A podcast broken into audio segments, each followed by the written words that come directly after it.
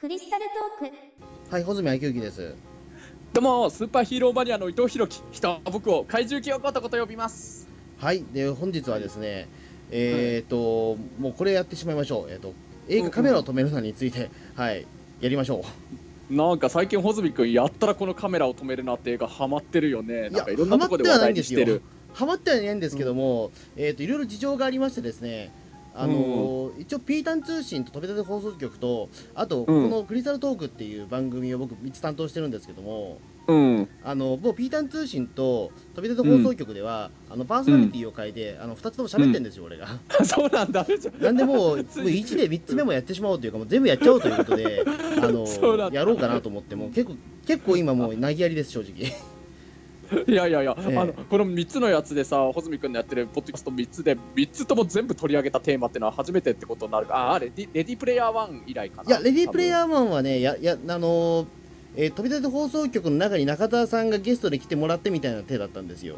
ああそうかそうか、ええ。うん。ただ、飛び立て あのカメラを止めるのに関しては、えーとその3つとも、あのなんていうかその、特に、えー、と2人とも多分意見が違ったんで、あのまあ、うん分けたんですよ。っていうことになっちゃうと、もうこれ3つともやらないと、ちょっとあれだなと思って、ええ。そうだね。まあぜひちょちょっとやってみたいと思うけどただこれ本当穂積君にもそうだし聞いてくれてるリスナーの皆さんにももしかしたら失礼なこと言うかもしれないけど僕さこれさタイトルだけかろうじて穂積君や中澤さんのツイート見てみたけれど本当に申し訳ないけど知識一個もないんだよね。あももしろそっちのどういう方がありがたいです。ええ。まあ、本当役者さんとかも誰が出てるのかとかすら一つも知らないから。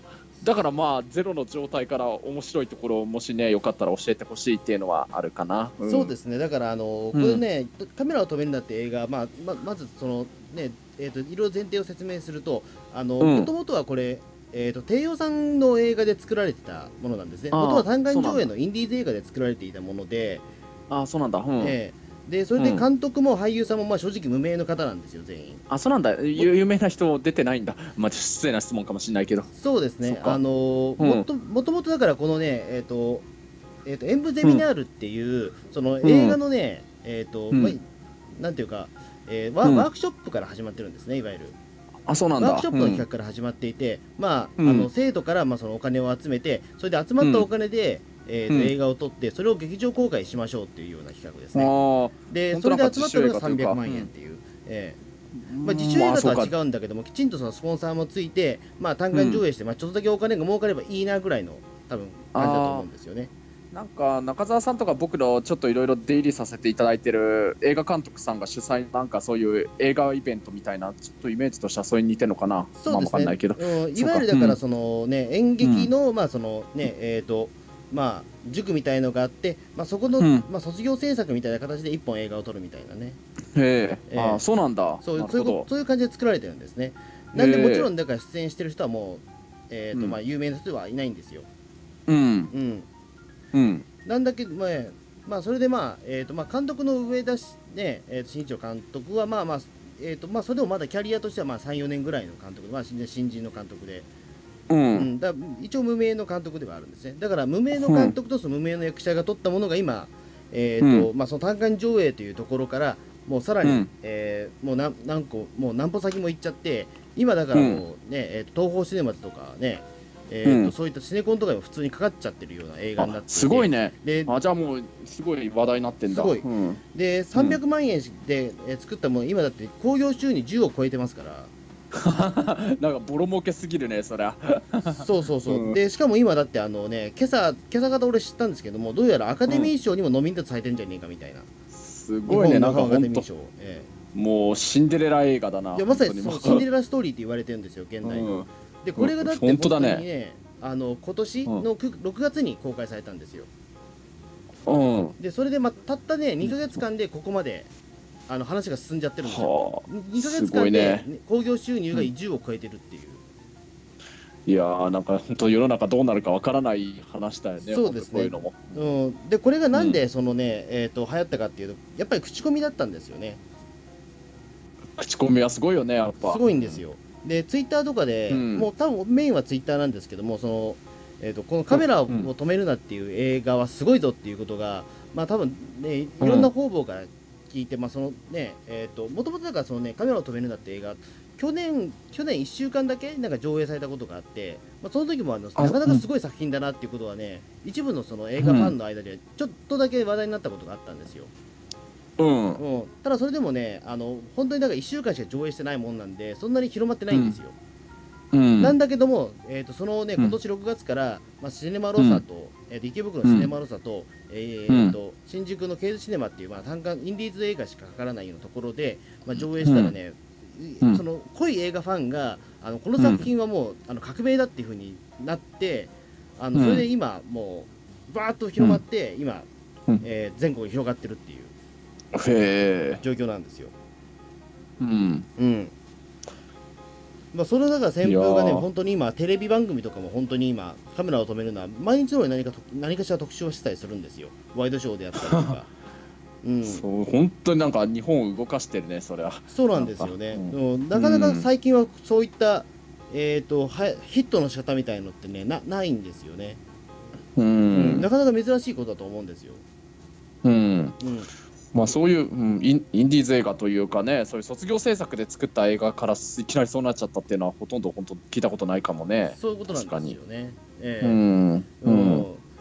んでね、それでまあやっぱり、えーとまあ、僕も僕も見たし中澤さんも見たし、まあ、ピリピさんも見て、えみんな見てんだ。みんな見てんですよ。僕も見に行った方がいいえまあ正直多分僕の前だと興味持ってないのは伊藤さんぐらいっていう 多分ああいやごめん。でもこれ話聞いたらやっぱり興味もも持たなきゃなと思うよ。あのそのそうだよね。みんな面白いって言ってるんだよね。みんなね中澤さんもフィリピーと面白くないっていう意見は俺聞いたことがないです。少なくとも俺。あじゃあやっぱり面白いんだよね。あー。ええそっか。そうですね、うん。まあ、何かしらのえっ、とね何かしらの元ネタを知ってるというかあのうん。一応元になったものはあるので、そことの比較はもちろんあるんだけども、ただそれを、うんえー、と引き引いても全然面白いっていうのは、へえねまあじゃあね見に行くかもしれないから極力ネタバレにならないような感じであらすじとかそういうのって聞いても大丈夫なのかな？あジャンルとかもそうですななどういうのなのかな、うん。えーとね、これね実はですねネタバレをすると本当にねあの面白さが半減してしまうんですよ、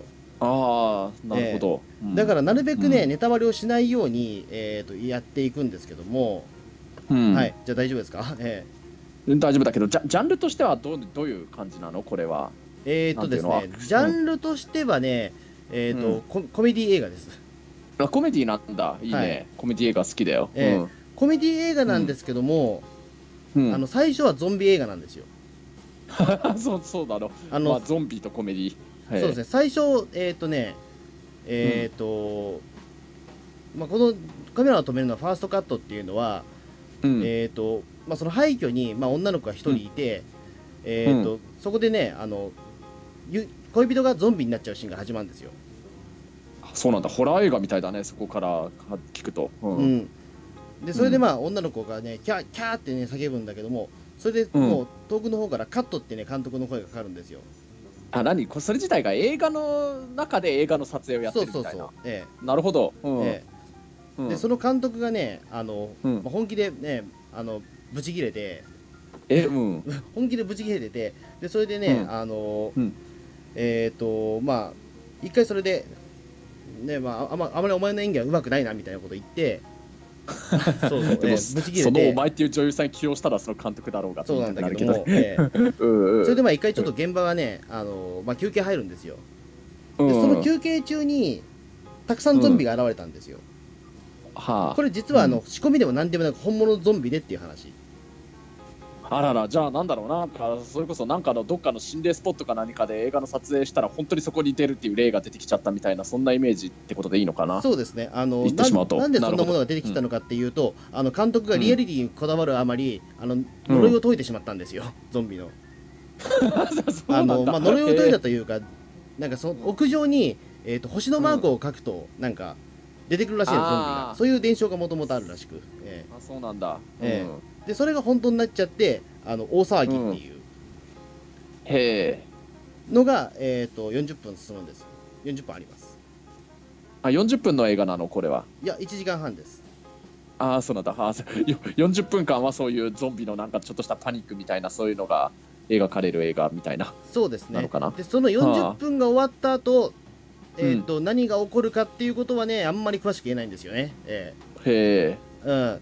あのうん。とにかく言えるのはそのキャッチコピーにある、えー、とこの、この映画2度ねね席を立つなこの映画2度始まるってことなんですよ。はあ。うん。うん。つまりだからね、えー、とな2部構成にはなってるんですよ。で、このね、えーと一部のそのうん。ゾンビ映画の部分は、まあ、正直かなりたたるい映画ではあるんですよ。かったるい？かったるいんですよ。えあそうなの？なんか怖そうだなと思っちゃうけど。ーいや、実際怖いシーンもありますよ。あのあー本当？伊藤さんであんまゾンビ映画見ないんでしたっけ？まあ見まあないかな。うんうん。うん。何しろ俺聞いたことあるかもしれないけどすててか知ってると思うけどもうビビリだからね。もう心霊スポットかなんか行ってちょっとビビることがあったらもう遠慮なくギャーって叫んじゃうからね。ああ、なるほど。うん。まあ結構ね、うん。そのね、えっ、と、まあ、ゾンビが片腕取れちゃったりとか、あと首がちょん切られちゃったりみたいなシーンも結構あるんですよ。グロいね、ええ。うん。あのなんで見ようによったら結構えぐいんですけど、本当、あえこれ年齢宣言はある映画なの？これまあ全年齢対象あそうなんだ、うん。あの、うん。もう全然 R18 とか R15 とか全然なく、えうん。ううん。ん、うん、あのーまあ、全然で楽しめるんですけども。うんでそのね40分が終わった後がねうーんって感じで、すごい面白いんですよ。本怒涛当の展開になっていくんです その後が。そうなんだ、ええ。うん。まああの、うん。本当にギリギリでえーっとね、言うとですよ。本当にギリギリの範囲で今言うと、例えを出すと,、うん。えーっと宇宙刑事ギャバンですね、えーその時点で興味持つに決まってるよね。あの宇宙刑事ギャバンのえーっと変身シーンが始まります それ見たくなるに決まってるよ、ね。えーあのこれはね、多分ね、詳しく説明すると完全にネタバレになっちゃうんですけども、そういうことなんですよ。そういうことなんだ。ああ、うん、えあの、うん。本当に宇宙刑事ギャバンの変身シーンを、えーやるっていうことです。えーえ ーうん。あの東映は関わってないんだよね。ー、あとは。全然関かわってないです。えそうか。まあいろんな意味で楽しみだよねー、えーだからこれはゾンビ映画と宇宙刑事ギャバンのあのコラボレーションです。なんだそれ、えそれはまあ見たくなるに決まってるよね。えー、ただ別に宇宙刑事ギャバンが出るわけでもなく、ね、大場健二さんが出てくるわけでも全然ないっていう。えうーーん、えーまあ、大場健二さんに、まあなんかね、似たようなキックをするやつはいますけど、えあーあのギャバンなら特徴的ななんていうの両足でキックするみたー、いな。そうそうそう、ああいう、ああいうシーンはあん。あったんですけど、事実。えー本当、えーでも多分分全然ギャバンは関係ないです。え うん。ーえ。うん。ーまあ、そんな感じのえ映画なんですよ。えうん。これをね、だからどうネタバレしないで説明するかって非常に難しいんですよね。えまあそうだよね。最初それ話聞いた時はまあホラー映画なのかなって思っちゃうけど途中からなんだろう特撮特撮ものにでもなんのかなって話聞いてると思っちゃうよね。ーそうなんですよね。えうーん、うん。でもその後は本当にね、あのでも最初言った通りこれコメディ映画なんで、うん。でも本当にコメディですね。うん、本当。あなんかのパロディみたいなそういうシーンもあるのかなパロディはないです、これ。あ本当。パロディは意図的になくしてるっていう。えーあそうなんだ。ううん。ん、パロディはないんだけども、ただね、うん。めちゃくちゃに面白いです。ええ。本当。じゃあもうゲラゲラ笑いそうになっちゃうくらいだ。あ本当に本当に、あのー僕はだからそのね、えっとシネコンで見に行ったんですけども、その、うん。近くの東宝シネマズで見に行ったんだけど、うん。あのーそのね、えっともともとその最初に上映していたケイドシネマとか、うん。で見ると、あのーあのえっともう本当にもうゲラゲラ笑ってる人がたくさんいるっていう。本当、ええでこれが不思議なのは、その最初のゾンビシーンでもなんか笑ってる人がたくさんいるっていう、はうん、これがね、実はミソなんですよ。あそうなんだ。ううん。ん、うん。一体どういうことなんだろうっていうことはあると思うんですけどもこれは本当に劇場で見に行ってっていうような、うん、そうか、うん、うん、じゃあ、じゃあ、これだけね、今、なんか話題になってヒットしてる映画だったら、まだ結構その辺の映画館、結構どこでもやってるよね、きっと。もうどんどん拡大して、ね、どんどん今もう拡大してあのいろんなところで見れるらしいので、ええすごいね。うん。うんだって今僕の方もだって地元の方ではもう普通にはいあの、うんレイトショーもずっとやってるしなんか、えあ、本当？えうん。俺も見に行った時はねなんかあのレイトショーで見に行ったんですけど、うん。えーどういう層がいたかな？うんえーっとね基本的にだからそのなんかカップル連れが多かったですね非常に。ああまあどちらかというとやっぱりカップルが見に行くと楽しめるみたいな感じかな。いや、そうでもないですね。あ本 カッ当プル映画って少なくともないと思うんだよな。うん。本当、うん。だったらアうんベンジャーズとか見に行った方が全然いいっちゃいいですけど、ええ。そうか。うん。まずだって、うん。ね、ゾンビ映画を見ながらポップコーンは食べないじゃないですか。普通はそうだよね、ええ。うん。まあ、普通のゾンビ映画だったらうん、えうんうん、そうですね、だからあんまりね、その カップル映画としては向いてないんだけど、ただ、あの本当に話題になるのは分かります、理由として。で、うん。あの実際うん。見た後は誰かに喋りたくなる内容っていうのは本当その通りだと思ってます。えまあ実際穂積君今すごく喋りたいって、ね、なってるもんね。だから今喋ってくれたんだもんね。えそうですね、だからもうこれを今、だからなるべくネタバレをしないように今頑張ってるっていう、だから宇宙刑事ギャバンですっていうことが本当ギリギリのネタバレなんですよ、これ。うわー、ええ。気になるな。空見たくなるよね。そういう特撮ヒーローものの名前出されちゃったらね俺としちゃ。ええ。うん。うん。そうですね、まあ、その例えをピリピリ君に出しても全然あのピンとこなかったんですけど、え そうなんだ。いや、ええ。ピリピリ君から見たらこれなんかのそういう映画とかなんかドラマとかに例えるなら何みたいだって言うもんかな。あまあ、これほぼほぼねあのほぼほぼでも答えになっちゃう可能性はあるんだけど、まあ、伊藤さんなら分かんないかもしれないけどどうだろうあの三谷幸喜ですかね。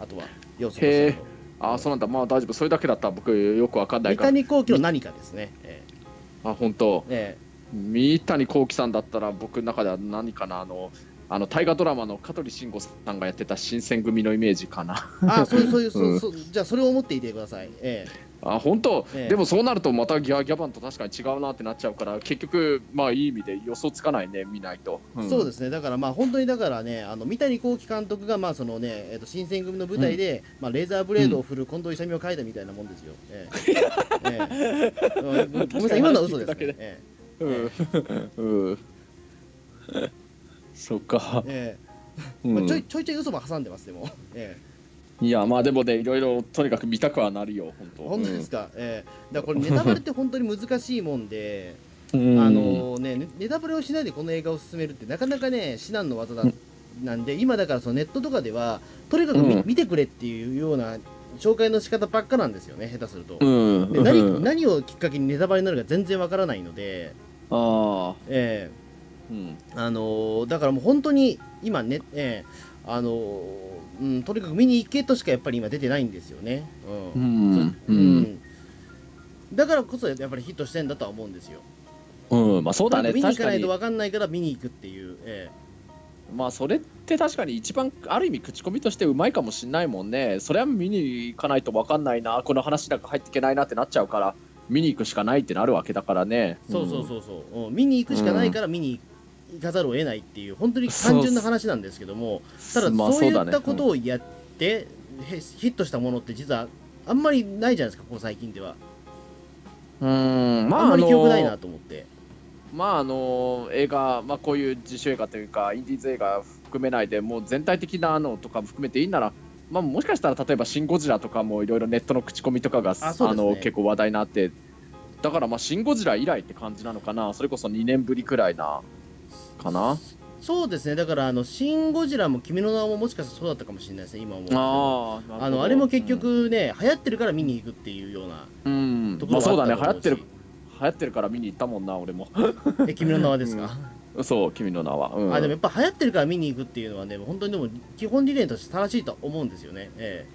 まあだってねあの穂積君も僕も好きなだってガルパンだってそうだし獣フレンズだってはっきり言っちゃうとアニメファンでに流行ってるから見てみたらこれ面白いってなったわけだからえね、まあ流行ってるからっていうのは本当にだからここのところ最近のそのオタクカルチャーでは結構意外と大事なんじゃないかなっていうか、うん、大事だと思うよ、うん。えやっぱりみんなが面白い面白いって言ってるのをまだ自分が見てなかったらわなんか話入りたいな見てみたいなって気持ちになるもんね、うん、それで実際見て面白いんだからあこれでいろんなお話ができるぞ楽しいぞってやっぱなるから。ね。うえうん。うん。そうですね。あとだからやっぱりねここのところやっぱ変わってきたというのはやっぱりそのネットリテラシー的な問題とかもあるとは思うんですよ。例えばネタバレ禁止だっていうふうに言ったら本当にみんなねネタバレ禁止を守守るじゃないですか今比較的。そうだね。えもうんう空気を読まずになんか誰かがちょっと一個ネタバレ的なの言ったらもうそれすぐ炎上ものになるだろうからえね。そうですね。だから内容に関してはネタバレはまあもちろんみんな伏せるんだけどただそこで俺気になっちゃってるのはあのうん。よくその、ほら、えー、と戦隊ものとかでもライダーでもそうなんですけども、必ずフライング映像出るじゃないですか、なんかフライングの画像出てくるじゃないですか、あ出てきちゃうね。あれはあれはネタバレはおには入らないのかな、どうなんだろうっていうか、気持ち的に。確かにね、うん、あそこはちょっと俺まあ分かんないところなんですけどね。まああの戦隊でもライダーでも例えば今やってるのが終わって次次のやつが始まるって頃になったらみんな次の戦隊とか次のライダーはどんなやつなんだろうってみんな一刻も早く知りたいという気持ちは確かにあるんだろうからねまあそれであと実際ただもう始まっちゃうともうあのやっぱりまだ見るまではどういうストーリーとかどういう展開はギリギリまでみんな見るまで知りたくないっていうふうになるのかもしれないね。うん。うんうんそうですね、だからまあ、そこで多分違うのは、内容的なものはみんな守守りたいんだけども、いわゆるビジュアル的なものに関しては、みんなもうスケベだから見たいんだなっていうか、うん。ね、いうのは、なんかふと感じることはあるんですよね。だって基本的に、だからその、だってめちゃくちゃ今早いじゃないですか、その、ね、仮面ライダー GO っていうものが今なんかその、表彰登録されたぞってなったら、もうすぐそれ拡散されるじゃないですか。そうされるね。そうそう。で、そしたらなんかいつの間にかそのね、えっ、と、流出的な映像と画像が出てきたりとか、うん。うんなんかテレビマガジンの早釣りみたいなものがで流出しちゃったりみたいな。うん、そうだね。うん。うんああいうのはでも本当にね、うんうんだ最近はだから公式発表より先に全然だって今もう、ね、入手しちゃってるパターンのが多いじゃないですか、なんか。まあもう、もう何年も前からそうなっちゃってる下ね。手したらだってそれツイッターのトレンド入りしちゃってる時があるから、うん。もうネ、タバレってもうあんまりね、とライダーに関してはもうほ崩壊してますよね、多分。そうだね。うん。でもあれはいいのかな、だからその遅かれ早かれ、あの分かるもんだからっていうことなのかな？うーん、まあね、本当はいいことではないのかもしれないけど、それ以上にみんな一刻も早く知りたいっていう気持ちの方が勝っちゃうんだろうけどね。うん。まあ確かにわ分かるんですよ、それ。えうん。ーうん気になるっていうのは確かに分かるんですけどね。うん。うん。うん。ただそれでバーンと広まっちゃうとでもなんかそのねネタバレってある程度自分しか知らないっていうような背徳感もあるとは思うんですよねなんかうん。でそれで言うか言わないかみたいなところのあのね、えー、と知ったことによって周りに言わないっていうところのねそのニヤニヤ感も楽しめるもんだとは思ってるんですけども嫌な嫌な話をすれば、でも それが実は今崩壊しちゃってるっていうのはねなんかネタバレ文化としてねあえてネタバレ文化って言っちゃいますけど、ああんまり良くないんじゃないかなっていうのは実はちょっと思ったりもするんですけどね。う。うんんうん。うん、であとネタバレもね、だからそのいろいろあるじゃないですか、例えば今でも本当にネットリテラシーが流行っちゃってるもんなんで、例えば、うんえー、と今、ネタバレしていいものに関して言うと、えーとまあもう、なんだろうね、地上波放送でも例えばサッカーの中継とかあっても、うん終わってしまえば別にね、どこが勝ったって言っていいじゃないですか。そうだね。う。うんんうん。なんだけども、実はそのね、バラエティ番組とかでもそうですけども、例えば m 1誰が勝ったみたいな話は別にしてもいいんだけども、うん。でもできないのは、例えばそのネット配信番組は意外とそれがね、まだしちゃいけないみたいな雰囲気になるんですよね。ああ、そうだね。ネット配信番組、例えばドドキュメンタルみたいな、ああいう番組ある,、あるんですけども、あのうんドキュメンタルってごぞご存知ですか？いや、まあまあ、うん、ジャンルとしては知ってるよ。松本人志さんがまあそのやられてるやつで、まあ、あの若手芸人がたくさん集まって、えー、と一人うん一人それぞれ100万円ずつあの持ち寄るんですよ。はで10人集まってあのじゃあうん。1000万円になりましたっていうところで、で1人、うん。そのお互いガキの使いの笑ってはいけないみたいにあの、うん。笑ったらあのどんどん点が加算されてて3回笑うとアウトになって100万円返ってこないんですよ。で最後の1人になった時に、えーとん。1000万円総取りできるっていう、かなりのギャンブルだね、それは。そうなんですよ。うん。でそれに関してはあのーうん。ね誰が勝ったっていうことは基本的に言えない言えないんですよ。なんか知らないけどうん。まあもちろんだからそれねネット配信番組ではあるからみんな見るタイミングがバラバラなんだけどもうん。誰が勝ったかっていうことは言えないんですよねいまだに、うん。うんうん。だそこのね地上波番組は OK だけどネット配信番組はまだそういう文化があるというかね、うん。ううん、ん。なんか面白いとこだなと思うんですよね、う。うんん、うん。なんかネタこれはだからネタバレっていうネタバレに関してな伊藤さんとかどうどう考えてますか？なんかその、えなるほど、もうやっぱりカメラを止めるなというこの映画を語るにおいては、ネタバレというものはどうしても避けて通れない話になっちゃうんだね。え。そうです。ねどっからどこまでネタバレしていいかみたいな。例えば俺は比較的そのねえっ、とい伊藤さんとかあいつがえっと中澤さんはねマジでネタバレしたらもう行く気なくなるぐらいの人らしいんですよどうやら、ああ、なんかそれっぽいこと言ってるね。そうそうそう。いいわゆるだからその m 1とかもねお笑い好きだから m 1とかでもなるべくそのね、えー、と m 1があった日例えばリアルタイムで見れない時は、うん。あの一度も、えー、とそのツイッターを開かないみたいなこともするんですって。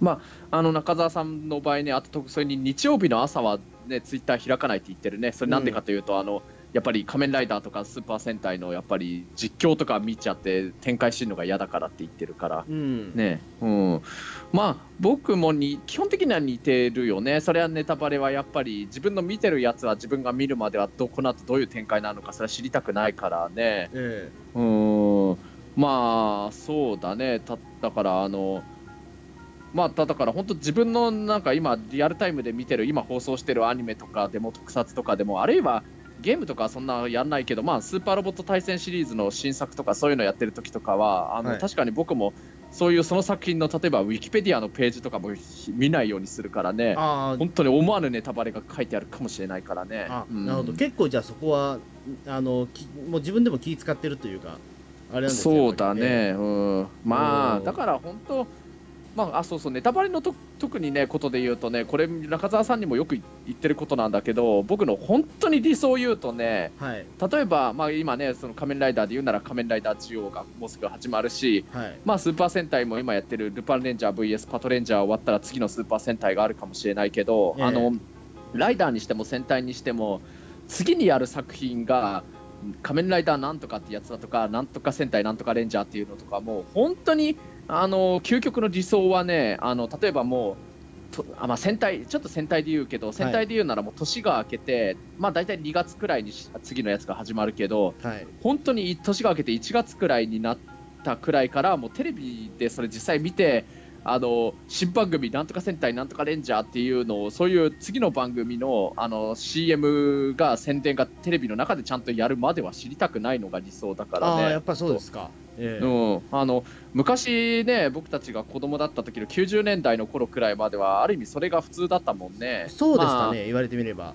うんテレビマガジンとかそんなに早早く出てこないですもんね、まあまあ確かにテレビマガジンとかテレビくんとかそれをちょっと見てればちょっとだけ早く知ってたかもしれないけれど、まあ、ただ少なくとも本当東映がそういう公式発表する前から知っちゃうとかそういうのはなかったわけだからありえなかったわけだからね。うんだからそれ今でも本当に本当はそれが理想なんだけどただそれはそれこそ今のこのネットの世の中だからそこもその時期まで何にも知らないっていうのはやっぱりどうしても無理だよね。本当に。ああそうですね。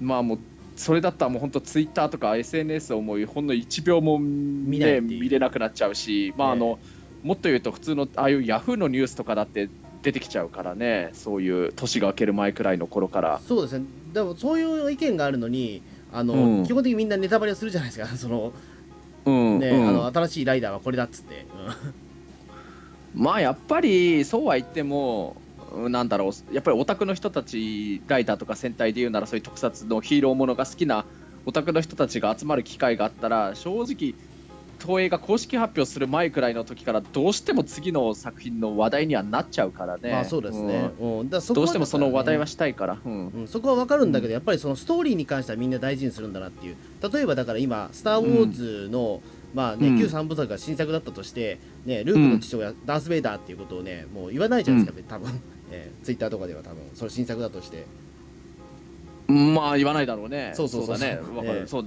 例えば。まあ分かりやすいので言うなら例えばエピソード7の時とかでハンソロが死んじゃうのとかだって本当にギリギリまで言わなかったんじゃないの？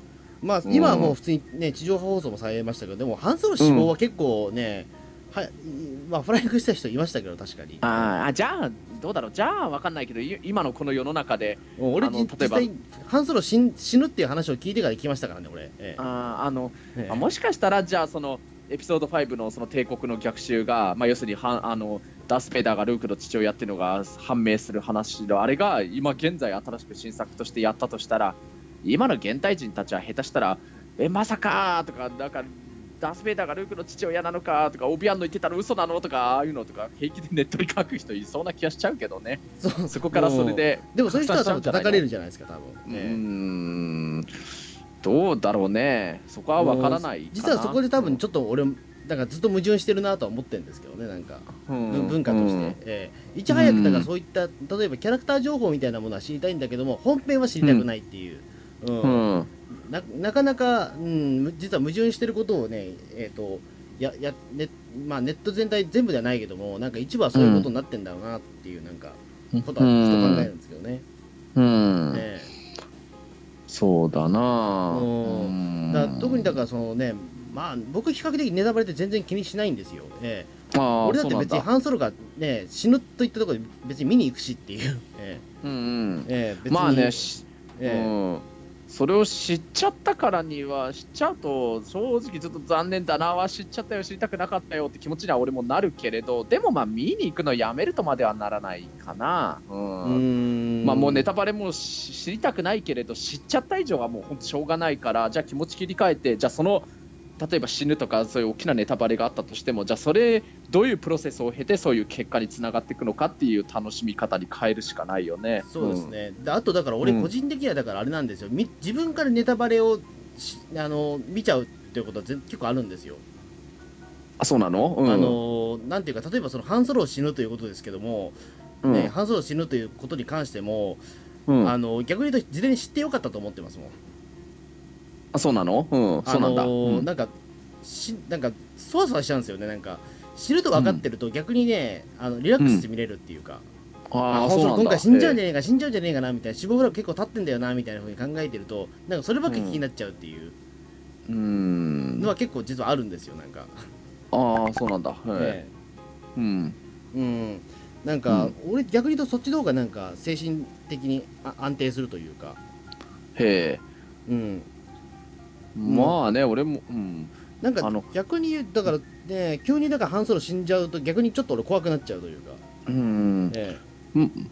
まあ俺もあのね何にも知らずに本当そういう展開なの何にも知らずに見に行ってそれでねあのあれカイロレンに殺されるんだっけ？それえうん。あのシーン本当にうわーってなったけどすごいびっくりしちゃったけど、うん、まあそれも含めてやっぱ楽しいんだなってのは思ってるけどね。まあ、まあもちろん。ショックっちゃショックだったよね、ううんん、あのなんかねそうデディープレイヤー1の時にね俺もあの本当にあの何もあのやっぱりネタバレ嫌だからね本当にネットの情報拾いたくないって感じでね正直レディープレイヤー1の情報とか何も見ないまま見たからで正直ね映画館に見に行くまであのメカゴジラが出てくるのを知らないで見に行ったんだよね。えまあそれ自体が中澤さんすごい中澤さんが僕にすごいなって言ってて羨ましいなって言ってたんだけれど、うん。うん。まあでも中澤さんも気を使ってメカゴジラが出てくるのを僕に当日まで言わないでくれてたけれど、うん。うん。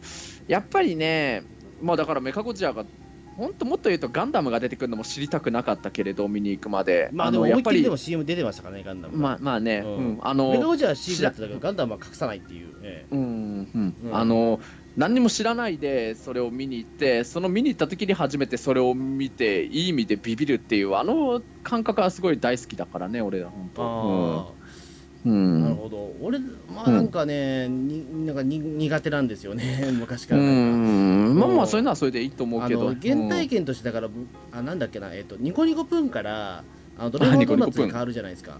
うんうん。でドレミファドーナツに急に変わった時の、うん。になんか俺心臓が止まるかと思ったんですよ。はあ。どういう意味？いわゆるニコニコプンがやってるもんだと思ってチャンネルを回したらあ知らなかったんだ。犬犬が出てるわけですよ、し二人のね白い犬が出てるわけですよ。ミドとファドが出てるわけで。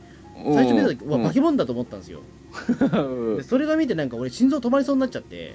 はうわなんかあのこいつらがだからねジャジャマルとピックロとポロリ殺したんじゃないかすら思っちゃったんですよね当時。あ まあ確かに子供の時ってなんかそういう何も知らないでそういうのをあの見るとそういうふうに思っちゃうよね。その気持ちはちょっとわかる。そうそうなんか取って食われたんじゃねえかみたいな気がしちゃって、うん。あの怖くて見れなかったんですよ、しばらく。ドライファードーナツ、ああそうそういうもんなんだね。うん、だからそれはだからね、ちゃんと引き継ぎ式みたいなことをねやってほしかったんですよね。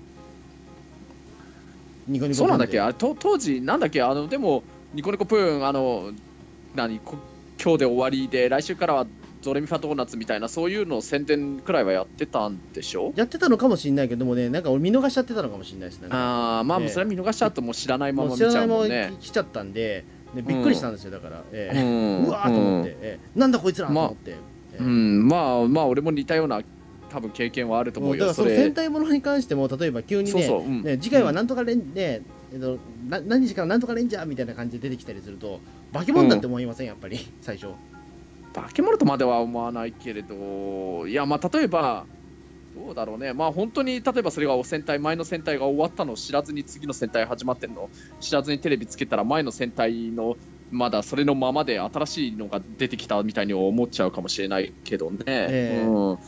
まあ、化け物とまでは思わないけれど、うん。まあでもなんとなくあ前のそれやつもう終わっちゃって次のが始まったんだなっていうのは子供心にもちょっと見ると理解はするような気がするけどね。ええ。うんうんあともう全然あんま関係がないですけど、例えばそのね来週からうんなんとかレンジャーがやってくるよって言った後に、あのそのね、ささっき終わったその戦隊のそのワンカットでねあのショットが挟まってあの下に終わりって書いてあると切ないですよねあれ。あーあるね、ええあれ切ないね。あれ切ないですよね。ね。あれあれなんかねあれ切ない。あれ見るとなんか悲しくなりますよねなんか。うん、あれそうだね、あれ。今のやつ、戦隊とかライダー、それやらないかもしれなくて、多分ね、それを知ってる僕や穂積君の世代って、ある意味、羨ましい世代だと思うけれど、いいよね、あの瞬間は確かにいい意味で切なくて、思い出が一個終わるなっていう、そのこの感覚を知ってる俺たちの世代は、勝ち組だと思うよ、ある意味で。すかね。うん。うん。今あれないんですか？終わり。ああのね、まあ、今、穂積君知らないと思うけど、ええあのね、戦隊で言うならね、必ずね、今って、前の戦隊の最終回の時に、あのね、今、その最終回で終わったその戦隊のレッドと、まあ、来週から始まる次の戦隊のレッドが、それこそ引き継ぎ式みたいなやつが、あのあれ、この番組はあの楽しい時を作る企業、バンダイのとか言ってる、あのほら、提供、番組提供のやつあるでしょ？えそれの中で前の今終わった前のレッドと次のレッドがあの引き継ぎ式で例えば握手したりだとかハイタッチしたりだとかそういうあのーそうだ引き継ぎ式のそういう演出がもうずっと恒例になってるの、うん。もう10年以上前くらいかなどれの時くらいからだっただろう。まあに21世紀になった戦隊の頃くらいからそれはずっとやってたえね、うん。なんかあれですよなんか俺もかうん。なんかえっ、とツイッターでなんか勝手に上げられてるやつしか見たことがないけどなんか、うん。えっ、としうん。なんか白い空間になんか握手してるようなやつとかですよね。そうかな。うん、うん。そうかもしれないね。うん。うん。なるほど。うん。まあそっかだからまあちょっといろいろネタネタバレはね結構なんかこう最近考えることがあったんで、まあ、カメラを止める中ネタネタバレ論みたいな話に展開してみたんですけど、ええ。ええ。うんもうそれだけネタバレというのが重要なキーワードなこれ映画なんだね。あそうなんですよ。だからぜひちょっと見に行ってほしいというかねそのそうだね。ギリギリまでネタバレしなかったんで今、えうん。え なんかもう全然ねカメラを止めるの話がね飛んじゃったような気がするんですけど、まあ、とりあえずカメラを止めるんだって、まあ、宇宙刑事ギャバンなんで、えうわえとりあえず、はい。ええそれだけ分かってもらうと多分ねああそういうことかってなるとは思います多分、うねん分かった。それも楽しみにするよ。ええ。うん、はいうん。えじゃあそんな感じではい。本日はい。ありがとうございました、え ありがとう。じゃあ見に行ってみるね。はい。はい。あありがとうごりがとうございました、どうも。はい、はい